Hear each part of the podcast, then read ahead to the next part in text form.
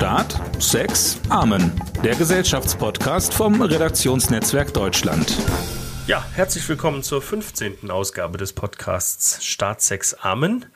Äh, schön, dass ihr wieder dabei seid. Äh, es melden sich wie immer Imre Grimm und Christian Tilz. ja, voll. Hallo. Das war aber schön, so dieses ein bisschen wie beim Boxen, habe ich gedacht, ne? Beim, beim, Ja, beim Boxen, genau. Oder beim, äh, äh, beim, hier, wie heißt das? Beim Autoscooter. Oh, und die nächste Runde, meine Damen und Herren, beginnt. Du, du steigen Sie ein. Nächstes Mal melden wir uns live vom Autoscooter. Ich, darf man eigentlich gerade Autoscooter? Autoscooter mit 1,50 Abstand ist natürlich Mist, ne? Also das, das ist ja dann quasi nicht dasselbe. Also wenn du jetzt, das macht keinen Spaß, glaube ich. Christian, Aber wenn du lass so uns, richtig, ja, lass uns loslegen. Wir haben uns ja äh, zur Angewohnheit gemacht, jedem äh, jeweils ein Geschenk mitzubringen, eine kleine Meldung, die irgendwie unsere Aufmerksamkeit erregt hat. Und das machen wir natürlich auch heute. Du hast mir eine Meldung mitgebracht, Christian. Worum geht's denn da? natürlich. Ja, da geht es um, um Twitter, um, um dein sozusagen dein Lieblingsvehikel. Meine kann man zweite sagen, Heimat, oder? ja, ja, kann man sagen. Twitter. Und zwar äh, ist am letzten äh, Sonntag ist ein Problem aufgetreten. Wenn, wenn User das äh, Wort Memphis getwittert haben, dann äh, sind sie zwölf Stunden gesperrt worden. Wieso also das denn? zumindest bei einigen Accounts war das so.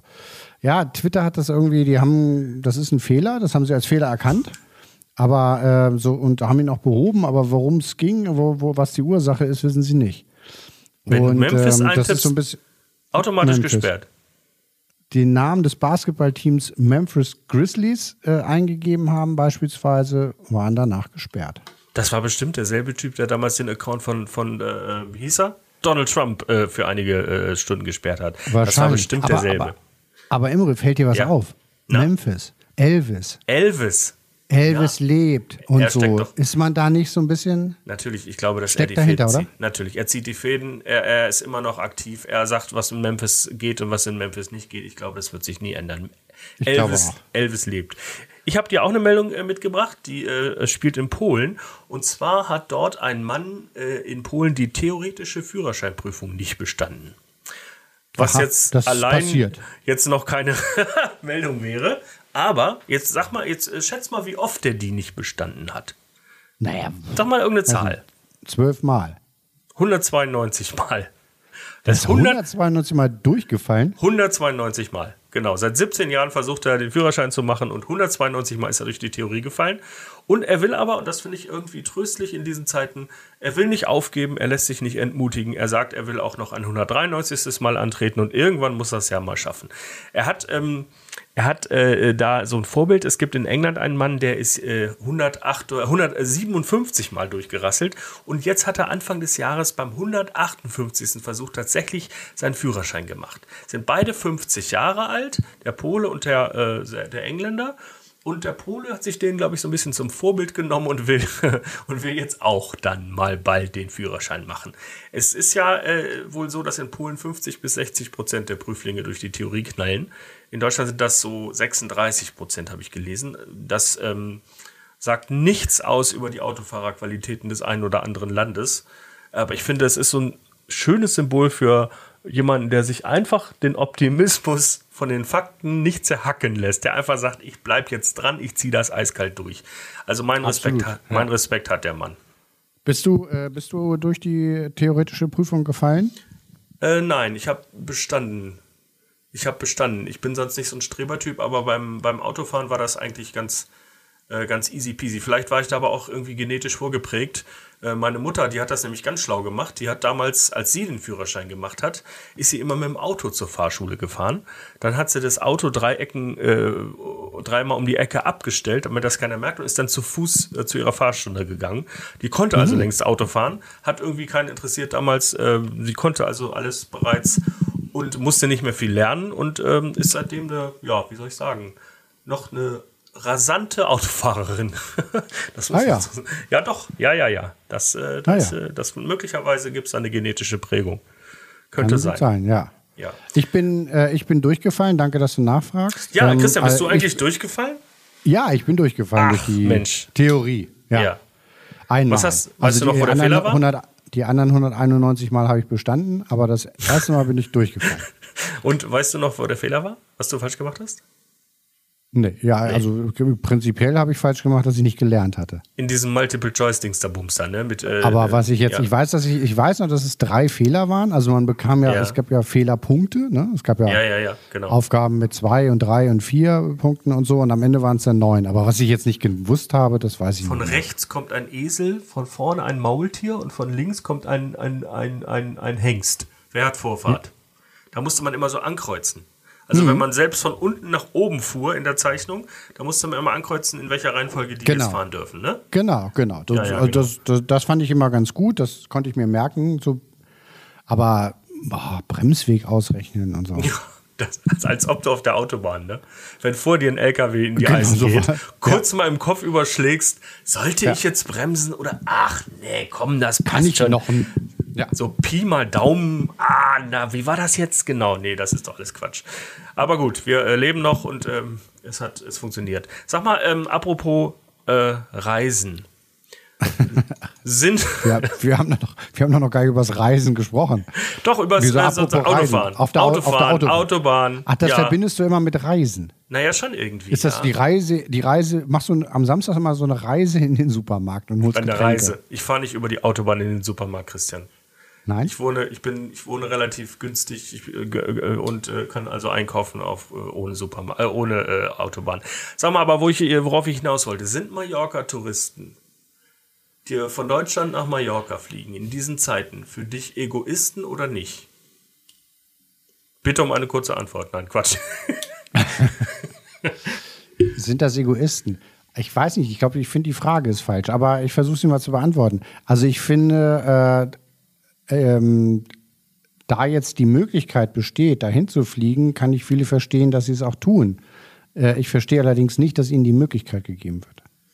Die Möglichkeit besteht ja eigentlich nur darin, dass die sozusagen, dass es kein Risikogebiet mehr ist und die alte Genau. Warnung oder die, der alte Appell der Regierung auf nicht zwingend notwendige Reisen im Inland und auch ins Ausland zu verzichten, die gilt ja weiterhin. Also Die ist ja, gilt weiter, da hat sich ja genau. nichts geändert. Ne? Vom der Beschluss vom 3. März, wenn man das mal so ganz äh, staatsmännisch, staatsbürgerlich, Beschluss vom 3. März lautete, äh, nicht empfohlen. Die machen es nun, da sie dürfen, da sie hinterher nicht mehr in Quarantäne müssen, trotzdem und zwar, wie man überall hört, in Massen. 300 zusätzliche Flüge bei Eurowings. Äh, TUI verzeichnete am letzten Wochenende doppelt so viele Buchungen nach Mallorca wie vor zwei Jahren am gleichen Wochenende, äh, als es noch kein Corona gab. Ja, und die Preise sind entsprechend gestiegen. Mallorca gab es neulich noch für ein 20 und jetzt zahlst du äh, bis zu 500 Euro. Ne? Ja. Und sie machen es trotzdem. Ähm, Das ist übrigens ganz lustig, äh, dass der, wo du Eurowings äh, erwähnst, dass sozusagen, dass der Staat eigentlich sagt, äh, bitte reist nicht, aber die, äh, die staatsfinanzierte Lufthansa, Tochter Eurowings, 300 zusätzliche Flüge anbietet. Ja, gut, die, die, äh, der Staat regiert ja bei der Lufthansa jetzt auch nicht durch. Da würde ich mal von ausgehen, dass das jetzt nicht deckungsgleich ist, äh, was die Lufthansa will und was der, in Anführungszeichen der Staat äh, so vorhat. Nein, nein. Ich würde auch mal, äh, mal davon ausgehen, dass noch nicht mal in, innerhalb des Kabinetts deckungsgleich ist, äh, wer was will. Der Wirtschaftsminister will sicher was anderes äh, als der Gesundheitsminister. Ähm, und es gibt jetzt Reiseforscher, die äh, unter anderem bei uns beim RND auch gesagt haben, dass Mallorca ein zweites Ischgl werden könnte. Dieser Ansturm sei eine Katastrophe. Und ähm, so ein Reisegroßereignis ist ja eine Einladung sozusagen für das Virus, sich dann doch wieder weiter auszubreiten. Hinzu kommt diese große Ungerechtigkeit in doppelter Hinsicht, dass nämlich die Spanier selber nicht auf die Balearen äh, dürfen zum Osterurlaub machen und die Deutschen innerhalb Deutschlands auch nicht nach Timmendorfer Strand oder in den Harz. Ähm, also sogar die Mallorca-Zeitung, die ja sonst wirklich echt immer pro Tourismus und so weiter ist, hat geschrieben, Osterferien auf Mallorca für Deutsche ja, für Spanier nein. Und das sei irgendwie doch auch ungerecht. Und ehrlich gesagt, ich verstehe das. Ne, der CSU-Generalsekretär spricht von Inzidenzhopping. Das finde ich ein sehr schönes Wort an dieser Stelle. Du gehst also sozusagen überall da, wo es gerade geht, fallen die Deutschen ein, sobald sie dürfen, Reiseweltmeister. Und das ist doch wirklich, es ist im Grunde doch ein, ich, ich habe Verständnis für alle, die es nach, nach draußen zieht und die mal was anderes sehen wollten als ihr Sofa und das Bild, das gegenüber hängt. Aber ich tue mich schwer mit der, mit diesem, mit diesem massenhaften Ansturm auf die Insel jetzt. Ähm, das ist natürlich eine hochindividuelle Entscheidung und ähm, unser Kollege Jörg Kallmeier hat völlig zu Recht geschrieben, dass Reisen auch ein Freiheitssymbol ist und dass natürlich ähm, auch jeder für sich jetzt irgendwie verantwortlich ist. Jeder sein Risiko selbst abschätzen muss und das Reisen eine große symbolische Bedeutung gekriegt hat und so. Ich tue mich schwer, Nein. damit Verständnis Also, aufzubringen. Da, ja, und da muss ich auch widersprechen, weil äh, es ist halt nicht jeder für sich verantwortlich, sondern das ist ein, ein Virus, was sich von Mensch zu Mensch, wie wir wissen, überträgt. Das heißt, äh, es ist ja nicht so, dass ich sage, ich fliege dahin und setze dann nur mich einem dem Risiko aus, sondern, ähm, sondern ich bringe ja eine, eventuell also eine Gefahr wieder mit. Also ich sehe das, es ich es sehe das wie du.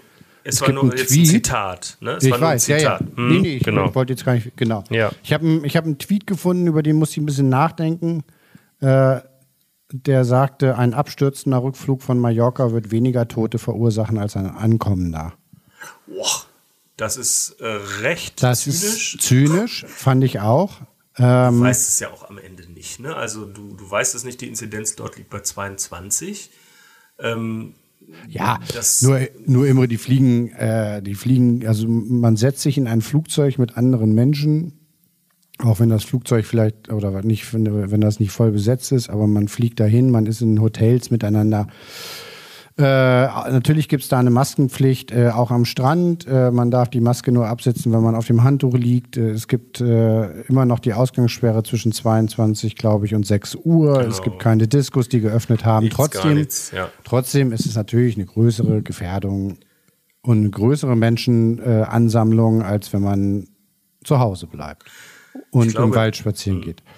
ich glaube, der Fehler liegt dort sozusagen nicht die, die, wenn man schon nach Schuldigen sucht, sind es, glaube ich, nicht die, die es in die Ferne zieht, sondern es sind die, die diese Regeln so inkonsistent gestaltet haben. Das ist ja, das ist ja das, das äh, beste Beispiel für die absolute Widersprüchlichkeit der jetzigen Regeln, dass du sozusagen einerseits als Bundesregierung sagst, nicht notwendige Reisen mit unterlassen, andererseits aber die Risikobeschränkung, äh, die sozusagen das Risikogebiet auflöst und damit äh, Tür und Tor öffnest äh, für genau das, was du eigentlich verhindern willst. Und dieser Widerspruch in sich ist ja auch ein bisschen symbolisch für das, was die Leute gerade mürbe macht, dass du nämlich wirklich nicht weißt, wer will was, was soll jetzt sein, was ist richtig, was ist falsch.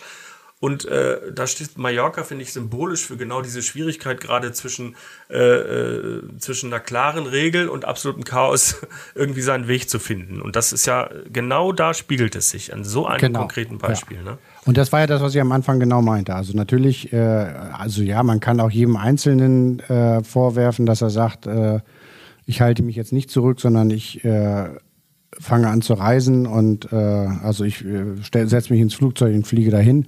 Aber wie gesagt, das ist eigentlich in einer in, äh, in einer Pandemie, in der wir uns befinden, in der halt vieles geregelt wird, in der ja auch unter, unter anderem geregelt ist, dass ich jetzt im Moment nicht in den Schwarzwald fahren kann Ja. äh, oder auch nicht mit meinem Campingbus, den ich nicht habe, mich auf dem Campingplatz äh, stelle und da Urlaub mache, aber ich darf nach Mallorca fliegen.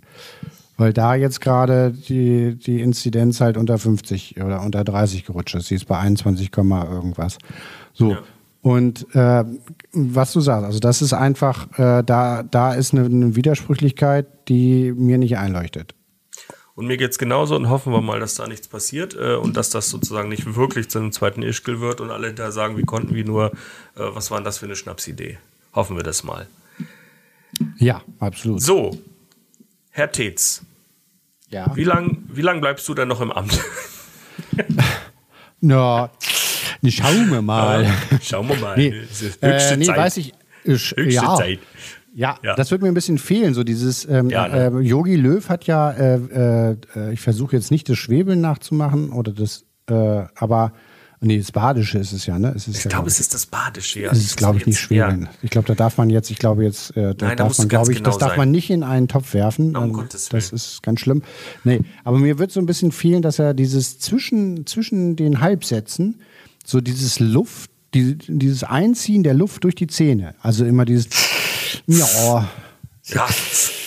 Ja. Das So, fehlt das- dir als Geräusch das- jetzt oder das- als, als ja. Zeiteinheit? Das, fe das, das fehlt dir. als Klingelton.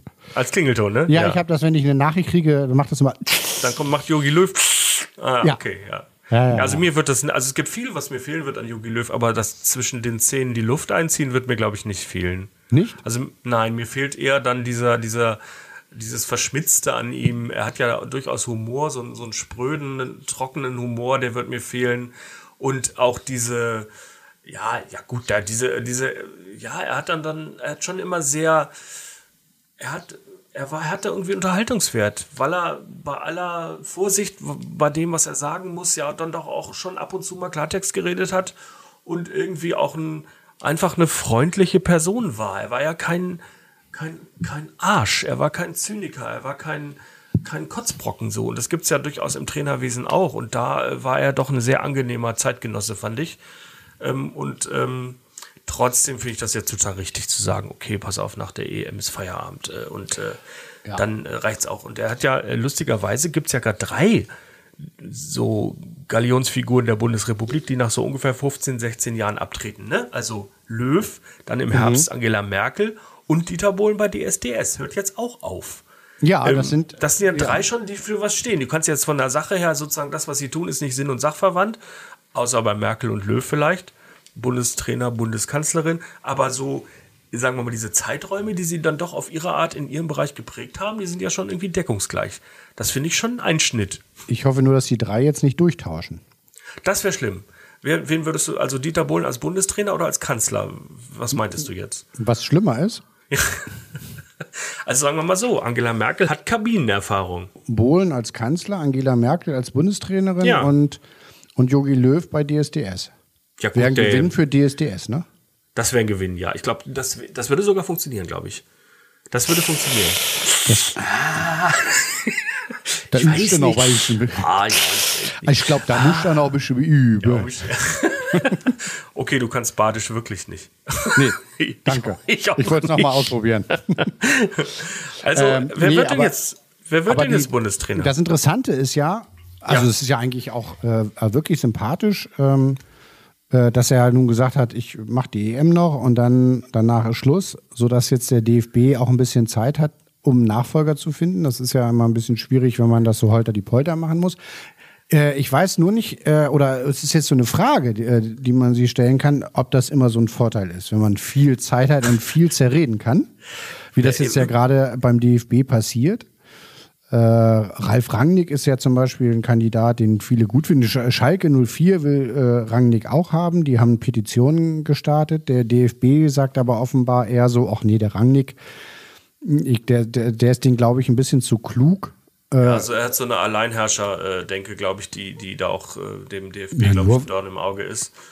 Das, Ach so, nee, äh, stimmt, das, das, das, das mögen die da nicht so. Also so Macht, Machtgehabe mhm. beim DFB, das ist denen völlig fremd. naja, jedenfalls was Einzelpersonen angeht, genau, äh, die sozusagen, ja. Also ich glaube, es ist wieder Zeit für eine, weißt du was, für eine TFK. Ja. Eine Trainer, keine Trainerfindungskommission. Trainerfindungskommission wie 2004, das war eine schöne Zeit, als mhm. äh, Rudi Völler zurückgetreten ist äh, und alle äh, äh sich überboten haben mit Vorschlägen, Rehagel, Daumen, Magath, Schaf, Osig, äh, Arsene Wenger, und lustigerweise sind viele von denen, die damals im Gespräch waren, bevor die Trainerkommission, äh, Trainerfindungskommission dann zugeschlagen hat, heute wieder im Gespräch oder immer noch.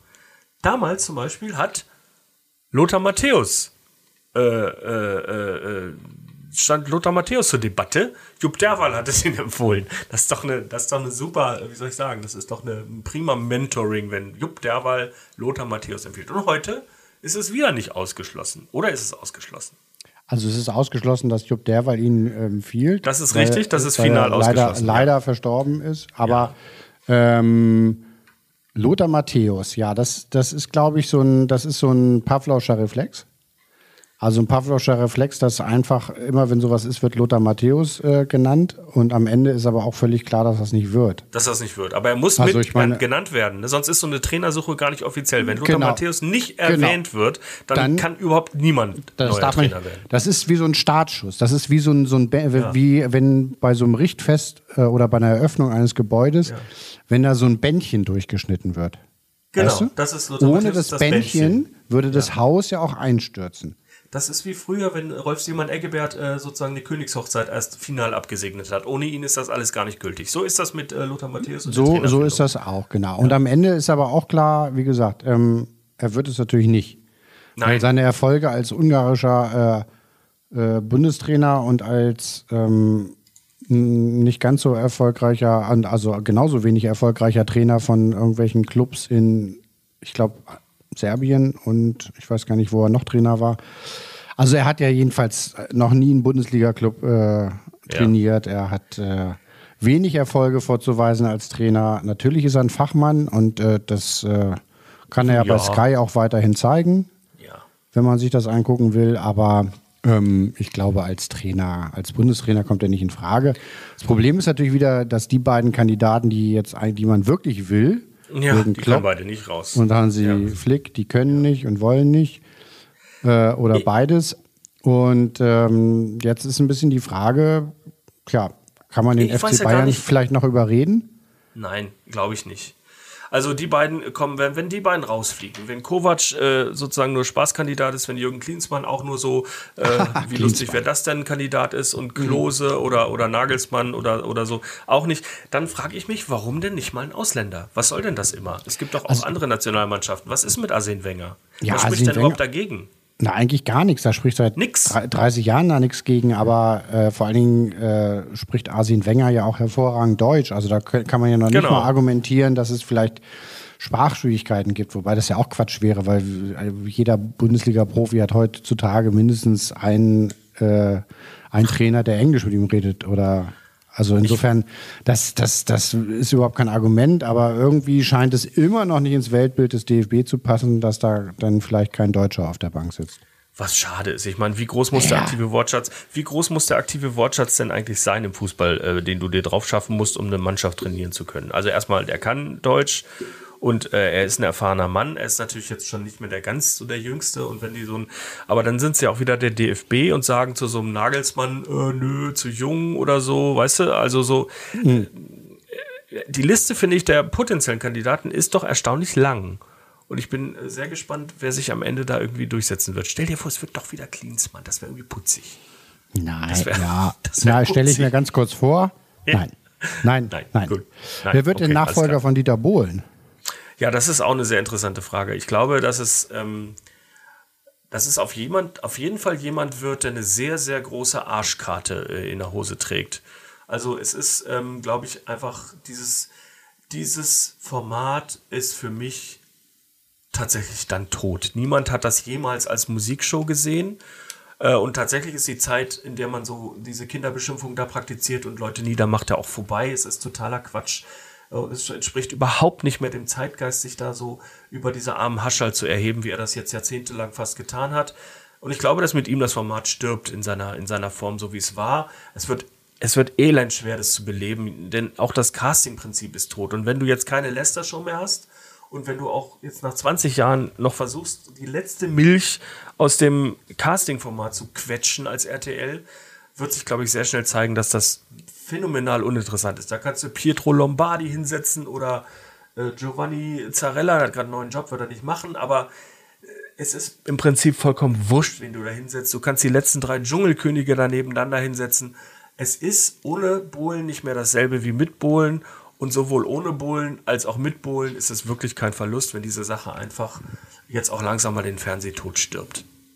Es gibt, glaube ich, Sachen, bei denen es einfach schwierig ist, Nachfolger zu finden. Nun kann man äh, bei dem einen, also bei der Nationalmannschaft und auch beim Bundeskanzleramt nicht sagen, wir schaffen jetzt die ganze Institution ab, weil äh, sozusagen mit dem, mit dem Amtsinhaber oder der Amtsinhaberin äh, geht auch geht auch das Amt. Das äh, kann man bei Bohlen sehr wohl sagen. Und ich, äh, das ist, glaube ich, manchmal man die Nachfolgefrage ist ja immer eine schwierige. Das hat man ja auch in Unternehmen, in, gerade in mittelständischen ja, Unternehmen, in Familienunternehmen, ja, ja. Dass die dann irgendwann das, ihr Unternehmen aufgebaut haben, 40 Jahre geführt haben, äh, eigentlich nicht nur Chef des Unternehmens waren, sondern sie waren das Unternehmen. Und dann suchen sie einen Nachfolger, meistens am besten den Sohn oder die Tochter, die wollen dann aber nicht. Und dann äh, finden sie keinen. Und das ist aber auch, glaube ich, eine Sache, dass, dass die Erwartung an so einen Nachfolger oder eine Nachfolgerin einfach zum Teil unerfüllbar ist. Ich glaube, dass es auch ein kulturelles Erbe bei uns ist, dass du sozusagen als Inhaber oder äh, Gründer einer solchen Institution sozusagen mit, mit den Jahren einen Unersetzlichkeitsanspruch, äh, Unersetzlichkeitsanspruch sozusagen erhebst, äh, statt zu sagen, wir brauchen Erneuerung. Ich glaube, was dieses Land einfach überhaupt nicht ab kann, äh, sind äh, Störungen im Betriebsablauf. Und das gilt für Firmenübergaben genauso wie politische Prozesse die, äh, die Schwierigkeit besteht, glaube ich, kulturell darin, dass wir uns eher, dass wir eher versuchen, als, als äh, Kulturraum sozusagen das Bestehende fortzusetzen, dass wir uns sozusagen, äh, ich glaube, Max Gold hat das mal geschrieben, dass wir uns die Gegenwart als eine, als eine, dass wir uns die Zukunft als eine zerdehnte, wie ein Kaugummi zerdehnte Version der Gegenwart vorstellen. Also einfach bis in die Unendlichkeit gestreckte Gegenwart ist für uns Zukunft, statt zu sagen, pass auf, wir machen jetzt mal was radikal neu oder jedenfalls halbradikal neu. Und ich glaube, dass sich so eine Hemmung, äh, sozusagen einen größeren Bruch zu wagen, dann auch spiegelt in dieser Schwierigkeit, bestimmte Positionen neu zu besetzen. Ich glaube, das ist ein, äh, ehrlich gesagt, glaube ich, dass das ein bisschen ein kulturelles Problem ist. Das Prinzip der Disru Disruption, was ja die, äh, das Silicon Ja. Valley eigentlich prägt, Ist ist, hier noch fremd. nicht angekommen, ne? Nein, das hat auch seine Vorteile, dass man nicht alles über, dass man nicht dauernd das Kind mit dem Bade ausschüttet und jetzt alles über den Tisch wirft, was auch ganz gut funktioniert. Das ist ja auch ganz schön. Manchmal wünscht man sich so ein bisschen einen Mittelweg, weißt du, zwischen bewahren und neu gestalten, so, dass man, dass man, dass man jetzt nicht alles einreißt und sagt, so, pass mal auf, äh, das ist tot, da habe ich eine neue App erfunden. Das, das finde ich schon auch richtig, ne? Also Ja. nur, Aber nur- dass man irgendwann auch merkt, dass das Faxgerät vielleicht äh, Ja, zum Beispiel, gutes ist. Beispiel. In der Hamburger Stadtverwaltung gab es zuletzt noch wie viel Faxgeräte? ist, äh, fragst du mich das jetzt? Ja, ich fragte dich das wie Ähm, vorhin. Ich muss jetzt wieder eine 100 Zahl sagen. hu- 192. Äh, nein, Ach nee, das das war, wie oft da durchgefallen ist. 3000 Stück. 3000 3000 Faxgeräte. Faxgeräte. In der Hamburger Verwaltung standen 3000 Faxgeräte herum. Was So. haben die damit gemacht? Ähm, tja, ich weiß nicht. Vielleicht haben sie versucht, für die Führerscheinprüfung zu lernen. Ich habe keine Ahnung, was sie damit gemacht haben. Wahrscheinlich gefaxt. Herr Tetz, gefaxt. So. Aber- und das ist ja, das ist ja genau ein Beispiel für diese, für diese Schwierigkeit, die wir beschrieben haben. Ich glaube, das spiegelt sich darin. Absolut. Na klar. Ja. ja. Ich habe gerade. so eine tiefsitzende Zukunftsskepsis zeigt sich dann auch in so Beispielen wie ja wie einer Nachfolgedebatte von einer mittelständischen äh, Rohrfirma. Das ist Ja. so. Sag mal, ähm, dass, dass es da 3000 Faxgeräte in der Hamburger Stadtverwaltung gab. Ähm, wo hast du die Informationen denn gefunden? Bei Wikipedia? Muss ich jetzt mache ich den Podcast jetzt hier mit ähm, mit äh, und mit Fußnoten oder was? Ach, du willst zum nächsten Thema überleiten? Ja. Christian, das ist so clever. Oder? Ja, Wahnsinn. Es ist ein Wahnsinn. Ja, äh, nein, die habe ich nicht von Wikipedia. Aber äh, es ist tatsächlich, äh, es gibt einen guten Anlass, über Wikipedia zu sprechen. Die äh, Welchen denn? Wikipedia wird 20 Jahre alt. Die sind doch gerade schon 20 Jahre, Ja, ne? Ah. im Januar, am 15. Januar. Und schon zwei Monate nach dem 15. Januar, am 16. März 2001, ist die deutschsprachige Ausgabe an den Start gegangen. Und seitdem hat sie es zwischenzeitlich zur zweitgrößten Wikipedia nach der englischsprachigen gebracht, ist jetzt aber inzwischen nur noch die viertgrößte. Nach? Äh, pass auf. Sie wurde wieder äh, 2012 überholt von, von Cebuano. Kannst du dir das vorstellen? Eine philippinische Sprache und von Schwedisch. In beiden Fällen ist aber die Ursache nicht, dass da irgendwelche fleißigen äh, Autoren am Werk waren und alle möglichen cebuanischen Beiträge erstellt haben, sondern dass ähm, äh, Bots automatisiert so massenhafte Kurzartikel aus irgendwelchen statistischen Daten erstellen. Also die Ah. dann alles als Einzeleintrag erscheinen und dann äh, bis zu zack Bombay, was weiß ich, drei Millionen Einträgen und so weiter. Im Deutschen gibt es jetzt 2,55 Millionen Artikel. Im Englischen sind es 6,1 Millionen. Ist immer noch mit Abstand die größte. Aber das finde ich, das finde ich eine irrsinnige Erfolgsgeschichte, die von einer so smarten Idee, sozusagen von der Weisheit der vielen zu profitieren und auch ein bisschen von diesem etwas nerdigen Akkuratesse-Zwang, der da doch manchen umtreibt, äh, einfach diese beiden Dinge zu nutzen und das Wissen der Welt zu demokratisieren und zu vereinfachen und den Zugang so niederschwellig zu machen, das ist einfach fantastisch. Ich bin ein absoluter Fan von der Wikipedia. Ja, man hat sich dran gewöhnt. Ist die Zeit vorbei, wo man skeptisch sein musste? Also wo man so sagen musste, ja, pass auf, aber guck lieber doch noch mal in den Brockhaus, denn man weiß ja bei der Wiki nicht und so. Hm, hm, hm, die ja, es gibt, ich habe jetzt gelesen irgendwo, das ist schon, äh, wenn man äh, logischerweise, aber wenn man jetzt natürlich den, die, zum Beispiel die Wikipedia-Einträge äh, über die Krim äh, nebeneinander legt, zwischen der ukrainischen, äh, der russischen und der deutschen Wikipedia. Abteilung sozusagen ähm, findet man da unterschiedliches. Ähm, ja, skeptisch, was heißt skeptisch? Es ist natürlich ein Prinzip von, äh, es muss ja auch ein Prinzip natürlich von sozusagen, nennen wir es mal, wissenschaftlicher Kontrolle sein. Also jeder, der da angemeldet ist, hat natürlich äh, die Möglichkeit, erstmal irgendwas reinzuschreiben. Das ist richtig. Also das kann tendenziös mh. sein. Äh, das kann so, es gibt ja nur auch keine absolute Wahrheit, äh, kann es nicht geben bei der Bewertung historischer Ereignisse, bei der Bewertung politischer Ereignisse, bei der Bewertung äh, der Realität allgemein äh, spielt immer eine, die Subjektivität eine große Rolle, aber es ist natürlich in dem Fall eine, sozusagen eine Kontrollinstanz da, nämlich der Schwarm. Und das ist eine wie soll ich sagen, die haben einen kreativen Ehrgeiz entwickelt, die Sache sauber zu halten, so sauber wie möglich zu halten. Und die Schnelligkeit, mit der sie auf Betrugsversuche reagieren als Community, äh, finde ich unfassbar faszinierend. Natürlich hast du immer diese, diese Versuche äh, von, von Agenturen, die äh, schönen Wettereinträge für irgendwelche Bundestagsabgeordneten da frisieren und so weiter. Nur du hast auf der anderen Seite diese erstaunliche Community, äh, die natürlich auch einen Knall hat, also positiv ausgedrückt, äh, sozusagen auch den, den Wahnsinns-Ehrgeiz, da immer sofort korrigierend einzugreifen. Äh, aber das funktioniert für mich. Also ich finde es irre. Es gibt, ähm, es gibt einen Typen, einen kalifornischen Autoren, der hat ganz alleine in der englischsprachigen Ausgabe 47.000 Wiki-Einträge äh, äh, korrigiert und den Ausdruck comprised of, also bestehend aus, gestrichen und dafür composed of oder consists of ergänzt. Also er hat in 47.000 Einträgen einfach die Grammatik korrigiert, weil ihm dieser eine Ausdruck missfällt. Das ist so kurz gesagt ungünstiges Englisch, kann man sagen. Ähm, und das gefiel ihm nicht und das hat er da äh, korrigiert. Das finde ich, diese, das ist so eine fröhliche Schratigkeit, die ich bewundere. Und äh, das funktioniert nicht nur in der Grammatik, das funktioniert eben auch in der Sache. Jeden Tag hast du 600 neue Stichwörter und ähm, das fasziniert mich. Und mein Eindruck ist, dass die Glaubwürdigkeit insgesamt von der Wikipedia äh, enorm, enorm gewachsen ist, zumindest im deutschsprachigen Raum. Denn vor Manipulationsversuchen und einseitiger Darstellung und Machoismus und so weiter bist du ehrlich gesagt im Brockhaus auch nicht gefeit gewesen. Und in anderen, in Fischers äh, Lexikon, äh, Taschenlexikon, auch da hast du unter Umständen eine geschönte Version und da ist sozusagen auch die, die Zeiträume, sind die Zeiträume, in der eine falsche Darstellung korrigiert wird, äh, natürlich viel größer. Das heißt, der Quatsch ist viel länger im Umlauf, als das jetzt hier der Fall ist. Ja, das, das ist wahr. Ich finde auch, ähm, also ich bin, du weißt, ich bin ein Mensch, der äh, Bücher mag und ich hänge auch an Büchern und ich äh, äh stelle mir immer noch lieber Bücher ins Regal als äh, E-Books äh, oder äh, aber die, also Lexikon zu besitzen, erschließt sich mir nicht mehr.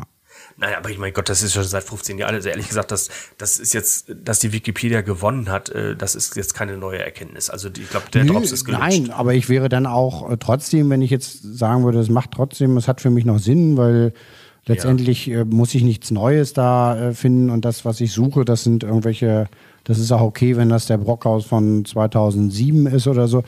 Äh, dann würde ich auch sagen, nee, also dann äh, verzichte ich drauf. Das ist mir egal, ob der, ob Vicky gewonnen hat. Ich ziehe das durch für mich selbst und gucke da rein. Aber ehrlich gesagt, nein. In dem Fall muss ich ganz ehrlich sagen, ähm, das Buch hat verloren. Ich glaube, die Leute, die noch Fischers Taschenlexikon bevorzugen, sind auch die gleichen, die noch das mit SZ schreiben und davon auch einfach nicht abrücken wollen. Und das. Äh, Wie wird das denn heute geschrieben? Ja. Schön, dass wir sprechen. Es wird dir als Historiker und äh, sozusagen bildungsbürgerlicher, äh, bildungsbürgerlich interessierter Leser der geisteswissenschaftlichen Beilage der FAZ am Mittwoch, äh, wird, dir wird, dir gefallen, ähm, wer der erste Prominente mit einem eigenen Wiki-Eintrag war. Das war nämlich nicht äh, Michael Jackson oder Madonna oder was weiß ich, sondern weißt du, wer das war? Na? Das war der schottische Philosoph Thomas Reed aus dem 18. Jahrhundert. Das war der erste.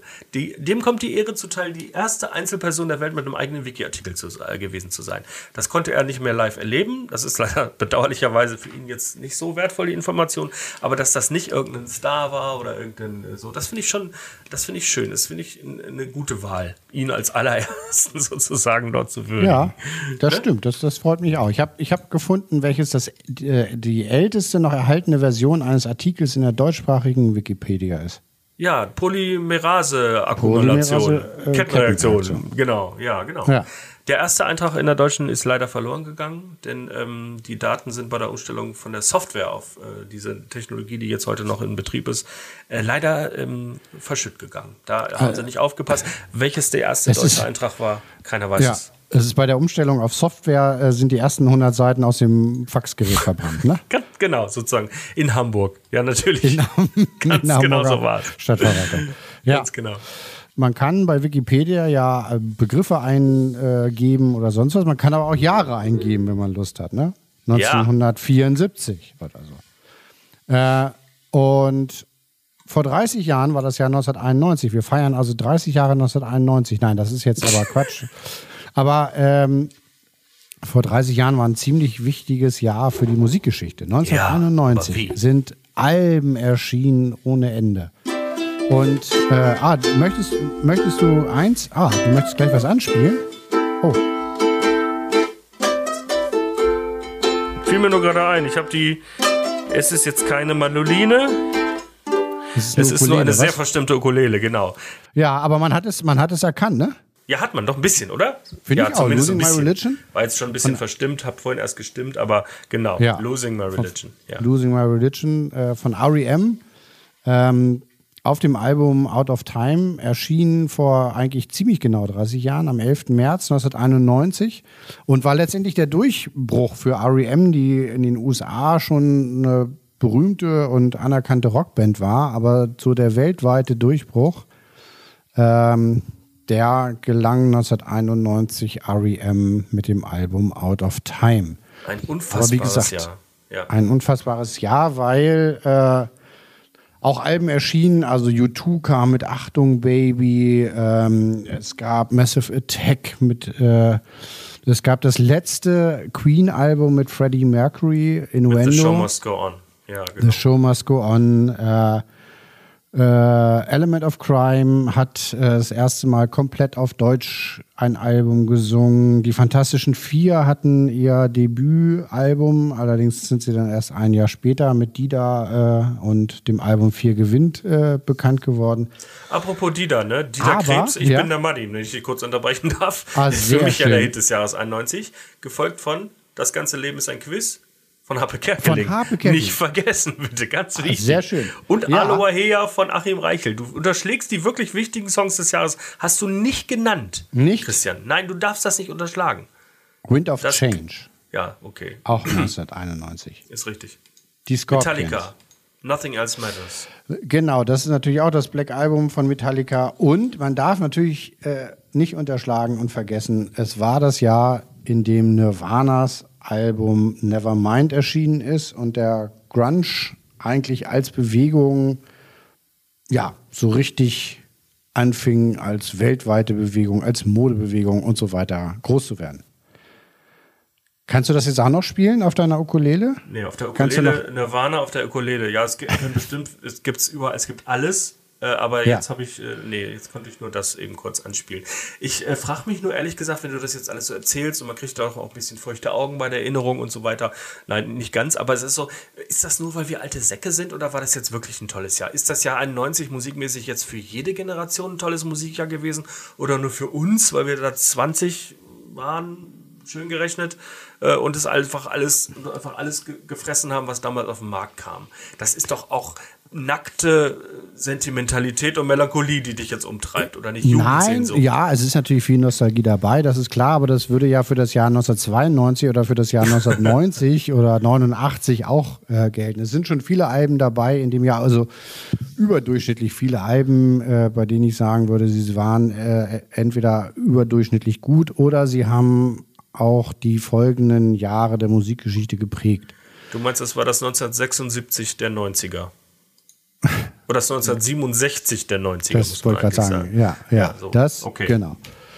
Also ich meine, Red Hot Chili Peppers mit Give It Away und Under the Bridge, äh, wie gesagt, die Grunge-Bewegung, äh, das sind alles Alben, die ja nicht Eintagsfliegen waren, sondern die Musik der 90er und zum Teil darüber hinaus geprägt haben. Der Christian, der baut euch jetzt mal direkt nach dieser Ausgabe des Podcasts eine Spotify-Playlist 1991 fertig. Und die ist dann abrufbar unter Staatsexamen Spotify Playlist 1991 bei Spotify. Habe ich mir gerade ausgedacht. Ja. Äh, und da könnt ihr alle diese Lieder, die wir gerade erwähnt haben, in der Playlist spielen. Das ganze Jahr 91 inklusive. Ich bin der Martin und das ganze Leben ist ein Quiz. Und wenn du die beiden nicht mit aufnimmst, Christian, dann sind wir geschiedene Leute. So. Und Aloha oh, Ea von Achim Reichel. Ich habe die ganze Welt gesehen. Ja, genau. Von Singapur bis Und in den Booten. Ja, genau. Das, äh, das möchte ich damit äh, aufgenommen haben. Okay, sagen wir mal, das kommt dann ganz, ganz ans Ende. Die drei Lieder als Hidden Tracks. Als Hidden Tracks. Nach 86 Minuten Schweigen kommen die da noch mit drauf. Finde ich gut. Joyride hast du vergessen. Roxette zum Beispiel. Ja, ja absolut. Ne? Ja, ja, ja. Ich, du, ich könnte dir noch ganz viele sagen. Ich wollte jetzt hier nicht. Äh, aber äh, Joyride auch. Wichtigste Album von Roxette kann man sagen. Spiel noch mal. Ja. Ja, und mit diesem kleinen Losing My Religion Schnipsel endet die, 5, die 15. Ausgabe des Podcasts Staatsexamen. Die, 192. Folge der theoretischen Prüfung von Staatsexamen. Wir freuen uns, dass ihr zugehört habt und äh, wünschen uns, dass ihr das auch nächstes Mal gerne wieder tut. Schreibt gerne mal, was euch fehlt, was ihr gerne hören möchtet. Es verabschieden sich mit per großer Fax. Freude. Schickt per uns Fax, Fax bei aus euch. der Hamburger Stadtverwaltung. Imre Grimm und, und Christian Theetz. So Tschüss. Vielen Dank. Tschüss. Ciao.